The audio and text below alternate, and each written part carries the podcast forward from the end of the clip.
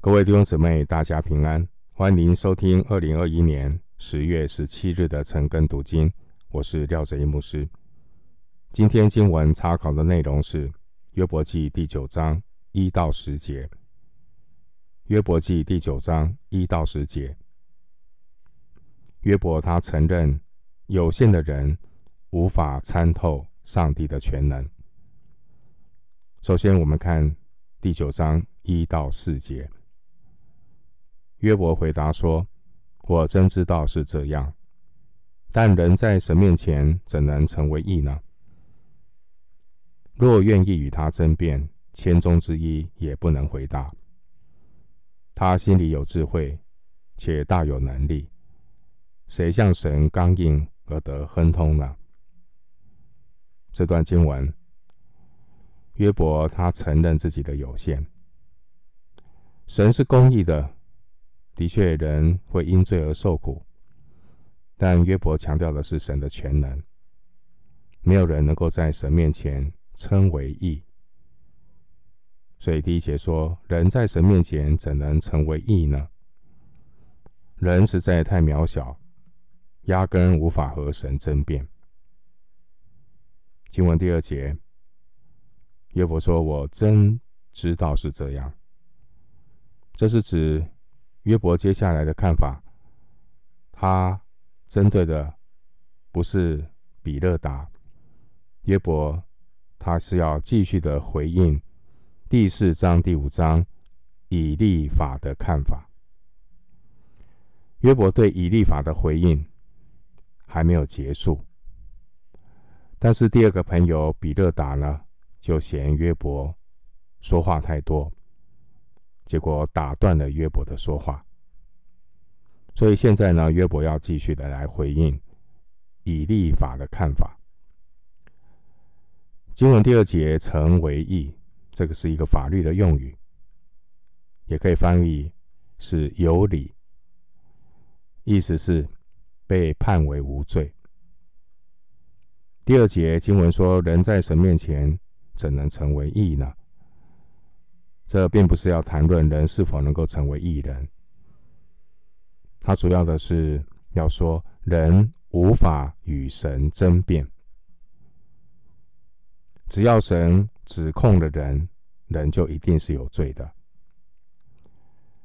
经文第三节争辩，这也是法律的用语，意思是相争、争讼。第三节的回答也是法律的用语。他的意思是回应、作证，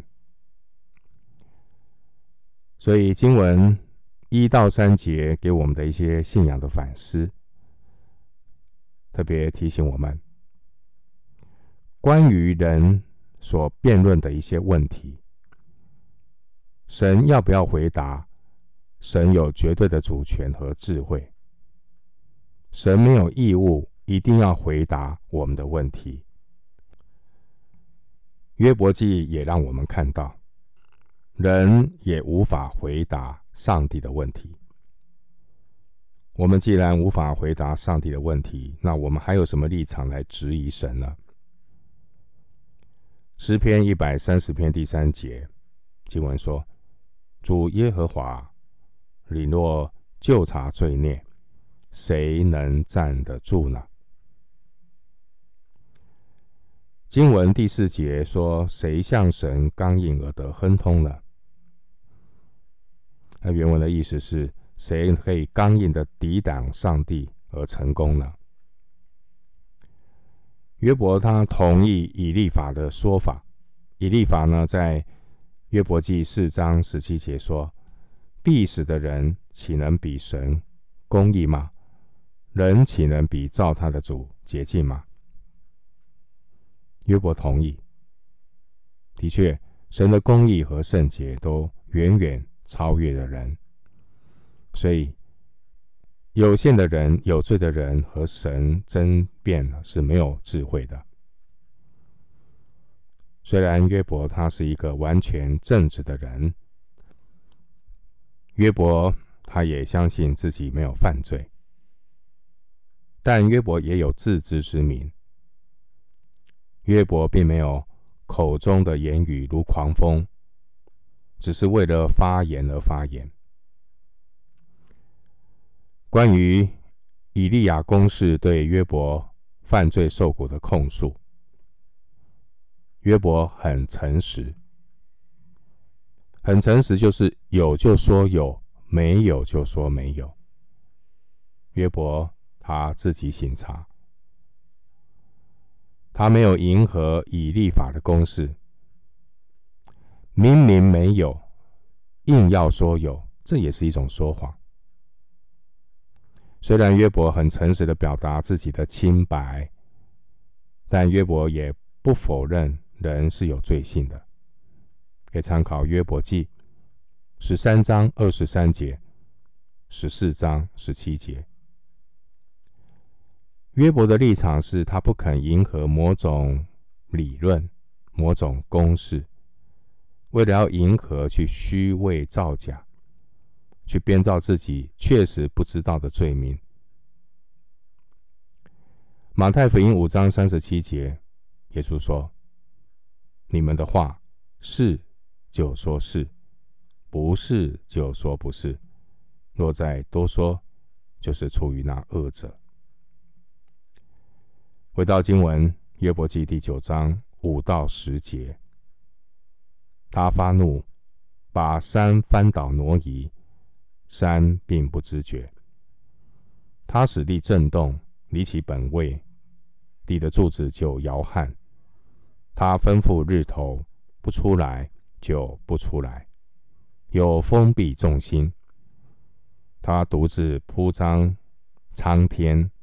步行在海浪之上，他造北斗、参星、昴星，并南方的密宫。他行大事不可测度，行其事不可胜数。这经文五到十节，我们看到约伯描述神的全能。神的全能彰显于山林、海洋、苍天、太阳和星辰之中。上帝行事高深莫测，人看不见摸不到，神的作为人无法完全参透，人只能够谦卑的接受、承认造物主的伟大和莫测高深。经文第五节那个知觉呢？原文是知道、认识、分辨。第五节经文说他发怒。把山翻倒挪移，山并不知觉。这是比喻受造之物不能够完全明白造物主在自己身上的作为。经文第六节说，地的柱子就摇撼，这可能是形容地震。经文第七节提到封闭重心，它的原文的意思是给重心盖上印。这可能是指上帝安排众星辰出现的次序和运行的轨道。经文第八节提到步行，原文是脚踏地的踏，代表征服。第八节经文说步行在海浪之上，这是形容征服混沌。第九节。提到北斗、参星、昴星，这可能是指秋天在北方上天空的三大明亮的星群。北斗可能是指大熊座的北斗七星，参星可能指猎户座，昴星呢，可能是指昴星的星团。第九节提到南方的密宫，原文是南方的房间。那可能是指在南方的这些星座，弟兄姐妹，我们听到约伯的描述，感受到神的全能彰显于山林、海洋、苍天、太阳和星辰之中，神的作为人无法参透，人只能够谦卑的接受、承认造物主的伟大。和莫测高深，人类对于上帝的知识有必须知道的也有一些是奥秘。必须知道的就是上帝拯救世人的计划，当然还有一些是隐藏的奥秘。对于上帝拯救世人的计划，我们要好好的认识。这些关于神救恩的计划都已经写明在圣经当中。神期待我们应该知道的，我们就要好好的追求。但神所隐藏的奥秘，我们不要有僭越的好奇心。这是每一个敬虔圣徒应当有的态度。我们今天经文查考就进行到这里。愿主的恩惠平安与你同在。